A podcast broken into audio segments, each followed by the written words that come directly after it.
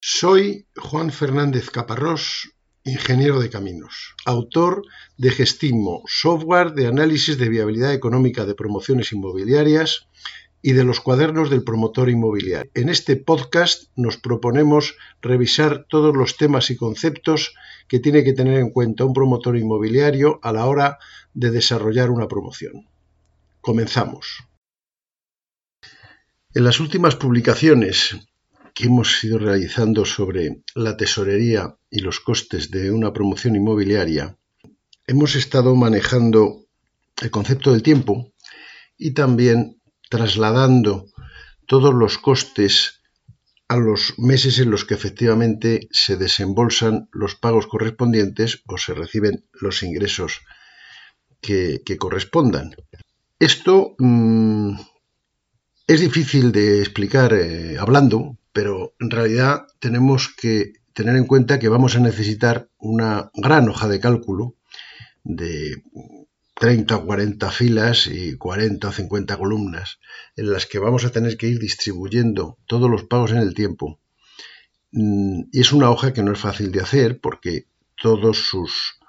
Em, las celdas están correlacionados coste total de la obra pues se tiene que repartir en unos ciertos meses, eso genera un IVA que será soportado, que luego habrá que conciliar, eh, eh, esa obra pues lleva una dirección de obra que también se reparte a lo largo del tiempo, etcétera, etcétera.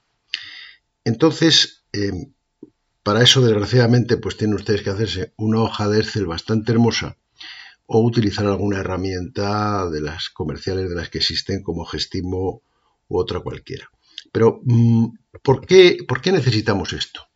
Pues necesitamos esta eh, herramienta amplia y, que se pueda utilizar con facilidad, porque nosotros lo que tenemos que tener claro es no lo que vamos a ganar, que eso ya lo vimos en el análisis estático, sino lo que tenemos que poner para poder ganarlo. Es decir, necesitamos hacer una estimación de la tesorería posible que, pueda ocurrir, porque eso nos va a indicar qué fondos propios y recursos ajenos vamos a necesitar. Y esto es un tema mm, que no es obvio mm, de, primera mano, por eso necesitamos una hoja de cálculo compleja. Y además es algo que tenemos que tener en cuenta que también es dinámico. Em, hay varios momentos en los que tenemos que volver a realizar esta tesorería, porque eh, en esos momentos vamos a tener más información. Cuando estamos planteándonos el acometer la promoción o no, antes de comprar el solar, pues hay que hacer un primer estudio en el que vamos a tener unos eh, valores em, pues muy em, genéricos o, en fin, poco definidos si avanzamos en esta promoción porque hemos decidido comprar el solar, llegará un momento en el que tengamos el proyecto básico y entonces habrán variado las superficies y los volúmenes. Entre ese momento, con el proyecto básico que pidamos la licencia hasta que nos la concedan, se puede realizar el proyecto constructivo y entrar en la negociación para la adjudicación de la obra. Ahí también iremos eh, eh, previamente a la adjudicación de la obra, que ya tendremos no solamente eh, unas mediciones aseguradas, sino unos costes em, que van a ir a un contrato, pues ya tendremos unos, unos costes finales definidos e incluso un ritmo de obra, lo cual nos hará variar el, el flujo de caja correspondiente a la obra. También en paralelo habremos ido negociando el préstamo hipotecario y eso también nos dará unas condiciones más exactas en cuanto a, costes de constitución, tipo de interés, eh, plazos, etc. Y cuando ya comencemos la obra y vayamos a iniciar las ventas, mm, bien como preventas o bien ya eh, en los contratos eh, sobre plano, ahí definiremos más precisamente los precios de venta y por lo tanto el nivel de ingresos. En estos cuatro o cinco puntos es cuando tenemos que volver a estudiar em, la promoción, tanto desde el punto de vista estático como el dinámico, para poder em, cada vez tendremos más información y podremos refinar el cálculo y comprobar que lo que habíamos decidido eh, eh, al principio que necesitábamos, que era un mix de fondos propios, hipoteca y recursos ajenos, pues sigue siendo válido. Todo esto es muy importante porque, claro, eh, para poder hacer la, promoción tenemos que ir a nuestros socios y al banco y a inversores externos y convencerles de la bondad de esta promoción y qué es lo que les estamos pidiendo. Y, lo que estamos pidiendo sale del análisis de la tesorería. No de que eh, esta promoción eh, me cuesta 8 y yo voy a ganar, lo voy a vender en 9 y por lo tanto el margen es 1, sino qué necesito de los quienes vayan a aportar capital y cuándo. Entonces, bueno, pues, pues tendremos que ir eh, refinando esta, esta tesorería, que ya digo que es compleja. Tendremos, hay, hay, muchos análisis que ya hemos visto en anteriores publicaciones y que veremos posteriormente, pero no me voy a parar en ellos, pero, pero eh, habrá un análisis de encaje de la edificación, de comprobación de datos urbanísticos, un análisis jurídico de cómo sea la, estructura de la propiedad que compra, que, vende el solar, en fin. Pero importante es un análisis de mercado porque nos va a decir, por una parte, el, podremos afinar el diseño del producto final de las viviendas locales, etcétera, y un análisis económico financiero que es el que se genera utilizando eh, los presupuestos estáticos, la tesorería y las necesidades de financiación propia y ajena, que es con lo que tenemos que ir a convencer a nuestros, a nuestros posibles inversores. Esos son los documentos que tenemos que elaborar, tanto el estudio económico como el cash flow, que no solamente, ya digo, sirven para que nosotros estemos convencidos de, que las cosas van bien, sino para convencer a otros.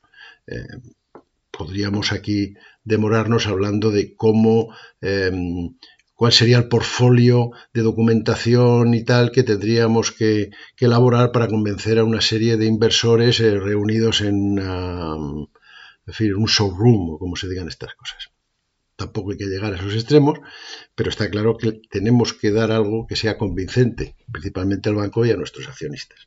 Como consecuencia de esa tesorería y de ese análisis y de ese planteamiento que nosotros hemos em, eh, hecho sobre la viabilidad de esta promoción que se va a hacer, pues habrá unos eh, ratios de rentabilidad estática, em, que ya vimos una pincelada en anteriores publicaciones, y de rentabilidad dinámica introduciendo la variable tiempo, principalmente el TIR y el VAN, que veremos más adelante, y eso es lo que nos va también eh, es un idioma que tenemos que hablar y que además nos va a servir no solo para ver cómo va a ser esta promoción, sino para compararla con otras y saber si es mejor o peor.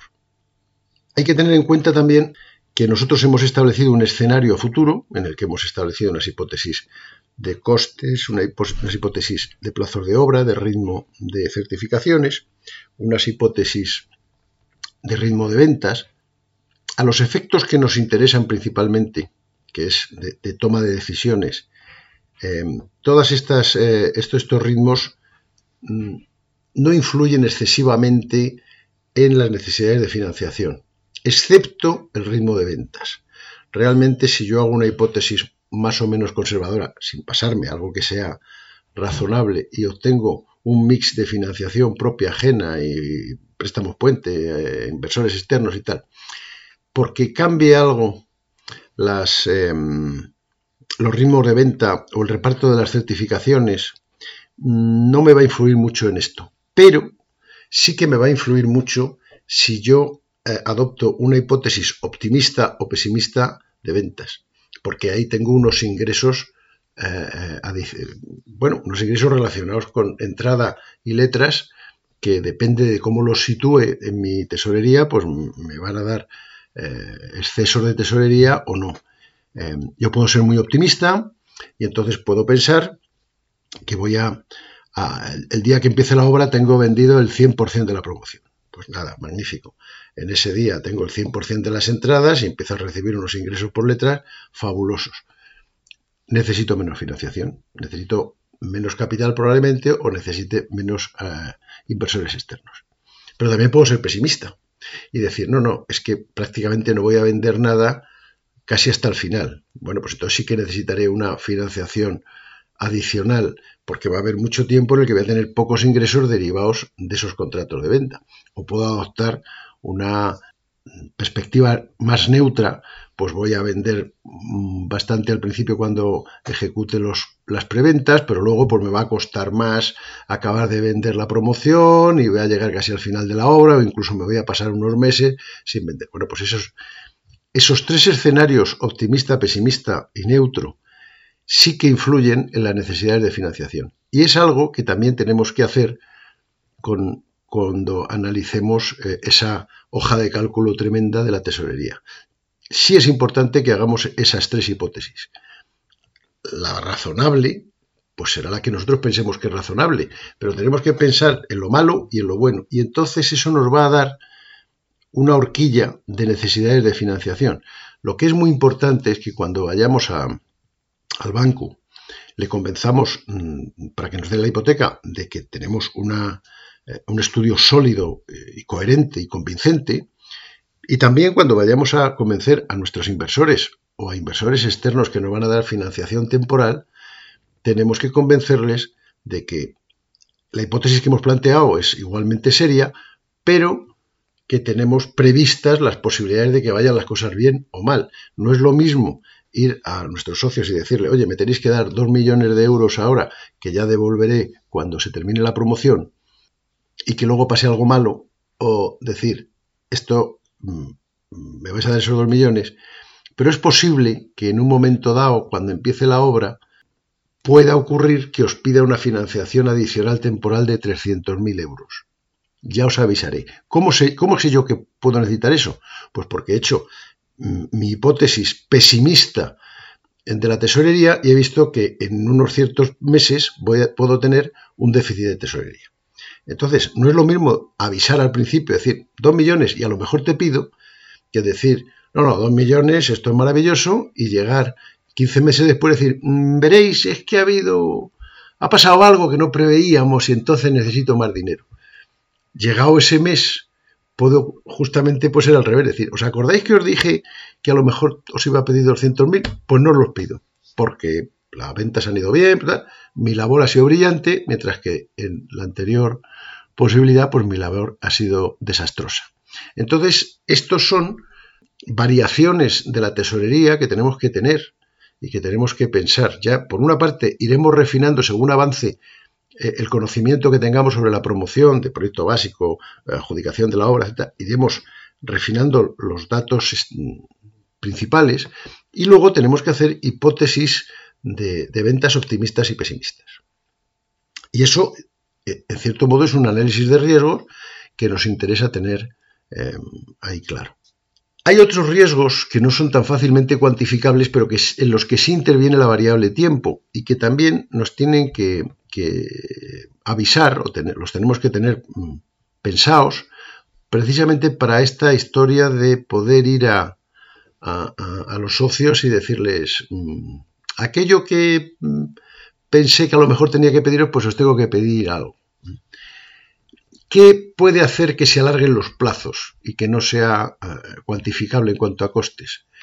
Pues básicamente son riesgos jurídicos, riesgos eh, que cuando adquiere el suelo haya cosas que, no tenga contemplados em, o que bien estén contemplados y entonces cuando veamos en, próximas temporadas los contratos de compra del suelo lo tengamos previsto como cláusulas resolutorias o en fin, de cualquier tipo o que no se conocieran en ese momento, o que aparezcan, por ejemplo, cargas de urbanización que no estaban previstas. Bueno, pues eso será un incremento de costes que habrá que, reorganizar. Pero digamos que eso lo sabremos muy al principio, pero ya una vez tomada la decisión.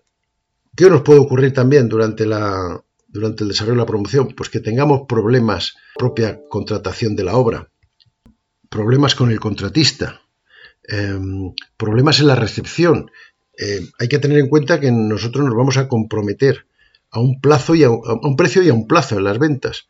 Si resulta que estamos acabando bien la obra, pero al final hay unos problemas en la recepción final porque hay unos temas que no se han resuelto, que tal, y eso se nos alarga un par de meses, pues también se nos alarga el momento en el que tengamos que, podamos ya hacer la venta efectiva ante notario, em, los boletines de instaladores. Esto realmente eh, económicamente no es importante, pero sí que alarga plazos y otros retrasos pues que haya eh, en la entrega de las viviendas, pues porque eh, haya mm, reparaciones que haya que hacer, em, alguien que se vaya y se ejecuten los avales, en fin.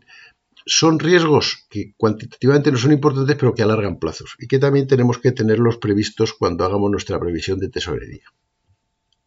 Esto, dicho así, pues es un, eh, digamos, eh, bueno, pues una manera de afrontar el, tema, eh, que nos es muy interesante. Pero le podemos dar una segunda pasada, digamos, más profesional, porque vamos a tener que hablar con, fondos de inversión, o puede que ocurra, que ellos tienen unos idiomas más técnicos, por supuesto no se bajan de la TIR, pero además mm, nos dicen, a ver, eh, nosotros no damos financiación a una operación que tenga menos de una TIR del 14.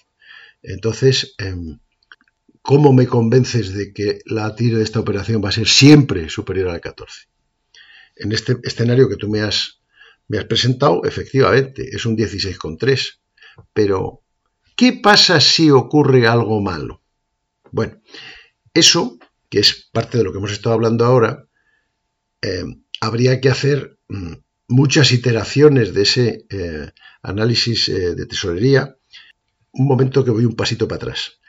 Otra de las consecuencias de la tesorería es que con habiendo distribuido ya correctamente pagos y cobros en el tiempo, somos capaces de obtener la rentabilidad dinámica. La TIR, la ROE, el, BAN, en fin, en comparación con otras operaciones. Entonces, cuando tengamos finalizado nuestro escenario principal, no solamente tendremos las necesidades de inversión necesarias, sino la rentabilidad dinámica con diversos parámetros. ¿Y qué ocurre si esos parámetros de partida que nosotros hemos eh, establecido varían ligeramente?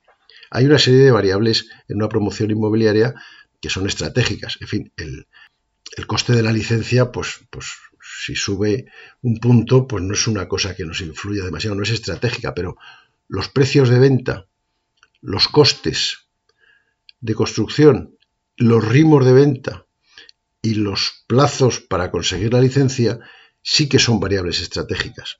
Hay alguna más, pero principalmente estas. Entonces, ¿qué ocurre si varían algo los precios de venta o se retrasa la licencia o vendo de otra manera o los costes de construcción se incrementan? ¿Qué le pasa a mi rentabilidad dinámica? Entonces, yo tengo que eh, eh, hacer una eh, serie de iteraciones sobre esa tesorería para obtener cómo varían los ratios de rentabilidad cuando varíen estos escenarios que yo estoy planteando. No se trata de decir barbaridades. Oye, es que si el precio de venta cae un 50%, pues nada, ya no sigamos, la promoción se ha caído. Pero, ¿y si varía un... hay que bajarlo un 5%? Y si se alarga el plazo de concesión de licencia de 8 meses a 15, ¿qué, le ocurre a mi, a mi rentabilidad dinámica? Que está influida por el tiempo.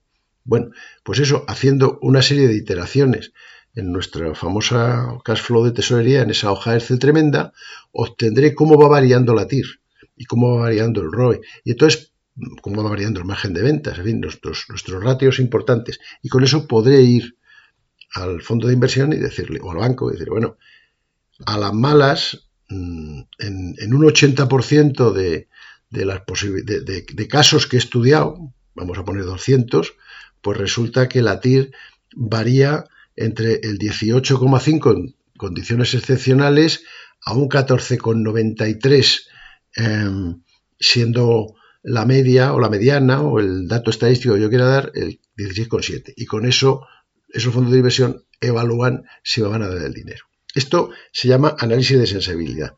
Y si ustedes se fijan, lo que les estoy diciendo es que esa hoja monstruosa, llena de datos que van variando continuamente y que influyen, en fin, que cuando cambio un mes, pues todo se mueve y que por lo tanto tiene que estar muy bien hecha y muy bien formulada, pues encima hay que darle 40 o 50 pases.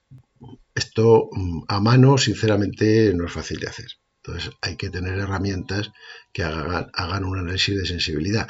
Si se quiere entrar a eso, si no se quiere entrar a eso, porque no disponemos de la herramienta, bueno, pues, pues lo que he comentado antes de hacer cuatro, cinco, seis, ocho hipótesis de variación de ritmos de venta, de variación de, plazos, sobre todo de hacer meter el tiempo en, el, en la historia. Entonces ver qué le ocurre a la rentabilidad. Por supuesto que esto tiene mucho cálculo.